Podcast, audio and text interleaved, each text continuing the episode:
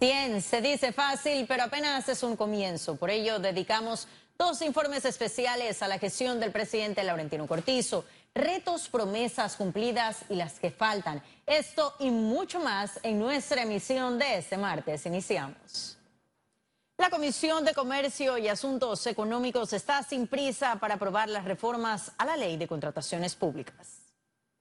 Los diputados dividieron el proyecto en dos secciones para analizar a profundidad los artículos en el primer debate. Las modificaciones proponen mayor participación a las empresas locales en los proyectos de construcción y la realización de actos públicos donde se circunscriban empresas nacionales por un monto de 7 millones de dólares. Para ese miércoles se reanudará la sesión para continuar con el análisis y se espera que este proyecto pase al Pleno de la Asamblea Nacional a inicios de la segunda legislatura. Nosotros nos mantenemos en la posición como diputados de que las empresas que hayan sido condenadas o, hayan hecho algún tipo de arreglo no puedan licitar ni contratar con el Estado y eso lo vamos a meter dentro del marco de la ley de contrataciones públicas. Es una, una lucha, es un sentimiento de la ciudadanía que estas empresas corruptas no participen y nosotros nos mantenemos en esa posición. Estamos solicitando que se incluya una acción de reclamo contractual a efectos de que ante la vía del Tribunal de Contrataciones Públicas las personas puedan recurrir. Y esto no, no, se, no se ha tomado en cuenta aún. Y a juicio del procurador de la Administración, Rigoberto González, los señalamientos contra el defensor del pueblo, Alfredo Casillero Hoyos, por supuesto, acoso laboral y sexual, deben tener pruebas que los acrediten. Habría que plantearse si ya hay una investigación penal, como por esos mismos hechos, se está conociendo lo que se está planteando en la Asamblea. Y además el, defensor ha señalado la posible violación del, derecho a la defensa. Yo lo puedo entender. Si a mí me van a hacer una denuncia y me van a formular cargos, como mínimo yo tengo que saber en qué consiste la denuncia, no un simple interrogatorio. Eso más o menos lo que él ha estado planteando y desde esa óptica yo puedo comprenderlo. Y además, esto, lo, importante y lo básico en situaciones como esta es que uno no puede llevar a cabo un proceso de esa naturaleza por el solo hecho que digan y señalen personas. Tiene que haber pruebas. El Ministerio de Salud denunció la pérdida de más de 600 mil dólares en insumos y medicamentos vencidos. Ya en julio, la ministra Rosario Turner había informado sobre el hallazgo de tres contenedores con medicamentos vencidos por un valor de 120 mil dólares. Le corresponderá a los departamentos de auditoría y asesoría legal del MINSA determinar las acciones correspondientes. Los insumos y medicamentos vencidos fueron retirados de las bodegas por una empresa que se encargará del descarte. La información se dio a conocer ese martes durante la presentación oficial de la canasta básica de medicamentos. Y la beca universal podría sufrir modificaciones, entre ellas el cambio de nombre. Este beneficio ahora se llamará Programa de Asistencia Social Educativa, PASE. Entre los cambios que podrían ser incluidos también está que los primeros pagos no estén condicionados a la nota, sino a la asistencia. El último pago sí estaría condicionado a la nota y en caso de fracasar no recibiría el beneficio. La información la dio a conocer el director del IFARU, Bernardo Meneses. La propuesta será presentada en la Asamblea Nacional la próxima semana. Informe especial. Representantes de los distintos sectores de la sociedad analizaron lo bueno y lo malo de la gestión de Cortizo en sus primeros 100 días un preocupante desbalance de la El presidente Laurentino Cortizo, después de su toma de posesión, realizó el 3 de julio el primer consejo de gabinete en el INA de Divisa, donde presentó el programa Estudiar sin hambre y la eliminación de la UPSA, propuesta que no ha tenido gran avance. Lo que necesita el gobierno hacer ahora mismo es demostrar que está comprometido con esas políticas que pueden transformar Panamá, que pueden empezar a distribuir la riqueza de forma más equitativa. El mandatario en su primer viaje a Estados Unidos firmó un acuerdo para la emisión de 2 mil millones de dólares para pagarlo adeudado a los proveedores. 100 días es muy poco para evaluar cuando han tenido que ir a, tapar tantos huecos eh, y principalmente un problema económico muy serio. Estos primeros 100 días en los cuales el gobierno lentamente ha ido haciendo los espacios que tiene que hacerse, lo que nos dice es que todavía no tenemos pruebas positivas de que nos estemos acercando a la transparencia.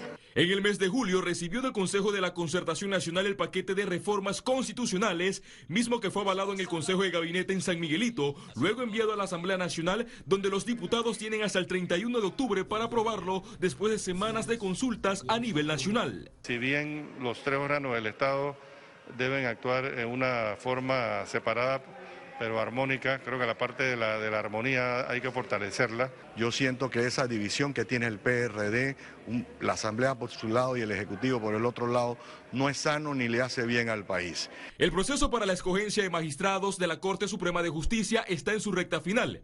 Cortizo a través de una resolución le dio poder a la Comisión Especial Evaluadora del Pacto de Estado por la Justicia a hacer las entrevistas de 123 candidatos para luego enviar 32 consideraciones para la Sala Segunda de lo Penal y la Sala Tercera de lo Contencioso Administrativo. El mandatario analiza llamar después del 10 de noviembre a sesiones extraordinarias en la Asamblea Nacional con el fin de la aprobación de las designaciones de principales y suplentes. No es directamente eh, potestad eh, de la población en general eh, seleccionar a estos magistrados, pero efectivamente la participación que le está dando el señor Cortizo a, a grupos particulares legitima mucho el tema de la selección de los mismos.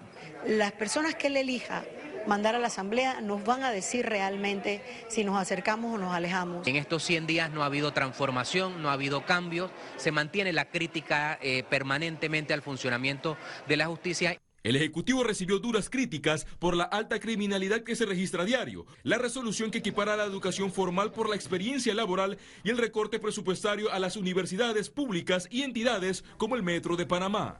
El presidente Laurentino Cortizo ha sancionado dos de sus propuestas, la creación de la asociación público-privada y la modificación a la ley de medicamentos. Entre tanto, las reformas a la ley de contrataciones públicas se mantienen en el primer debate de la Asamblea Nacional. Félix Antonio Chávez, Econius. Y los gremios también evaluaron los primeros 100 días del gobierno de Laurentino Cortizo. La deuda pública fue catalogada como su principal reto.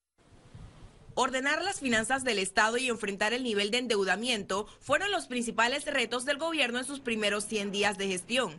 Ahora deben analizar los sectores para reactivar la economía. Yo creo que aquí hay eh, áreas que todavía no se han, eh, digamos, eh, experimentado para ver de qué manera podemos llegar a explotar eh, actividades económicas importantes. En materia económica, el Ejecutivo cumplió una serie de promesas en sus primeros tres meses. Emitió un bono por 2 mil millones con tasas bajas, inició el pago a proveedores, instaló la oficina Pro Panamá en Cancillería, sancionó la ley de asociaciones público-privadas y la extensión a la ley de intereses preferenciales, presentó reformas a la ley de contrataciones públicas y mantiene un programa de austeridad y eficiencia. Los empresarios esperan que el gobierno continúe los pagos a proveedores. Nosotros consideramos que sería algo positivo poder establecer un cronograma de pagos sobre esas cuentas de tal forma que todos todas las empresas a las cuales se les debe dinero puedan saber cuándo van a poder cobrar. También pidieron prestar atención a la justicia del país y mantener cercanía con el sector privado. Lo que busca el inversionista, certeza de su inversión y certeza de que se cumplan con las leyes. Yo creo que es importante que toquen base con cada uno de los actores para lograr un, el mejor consenso de los mismos y lograr sacar el país adelante.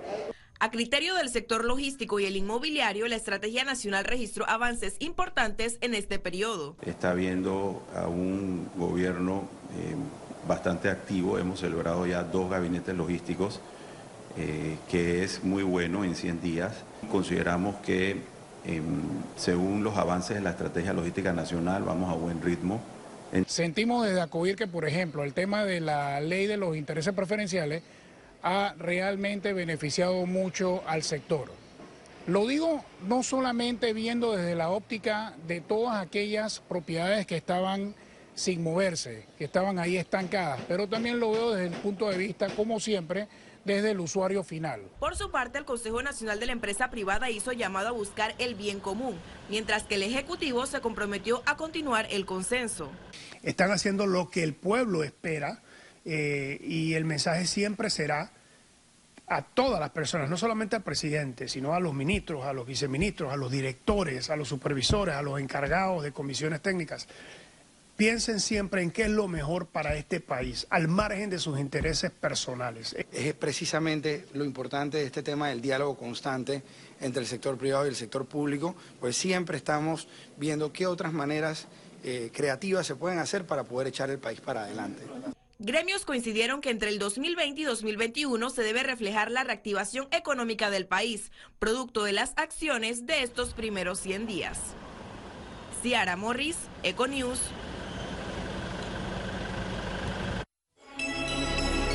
Economía. Y el ministro consejero para la inversión, José Alejandro Rojas, presentó su plan de trabajo a la Cámara de Comercio, Industrias y Agricultura de Panamá. La Junta Directiva de la Cámara de Comercio, Industrias y Agricultura de Panamá recibió ese martes en cortesía de sala al ministro consejero para la facilitación de la inversión privada, José Alejandro Rojas. En esa reunión, Rojas presentó al gremio su plan de trabajo quinquenal para intercambiar ideas y buscar acciones que incentiven la economía y la inversión en el país. Durante el encuentro coincidieron en la importancia de que el sector público y el privado trabajen de manera alineada.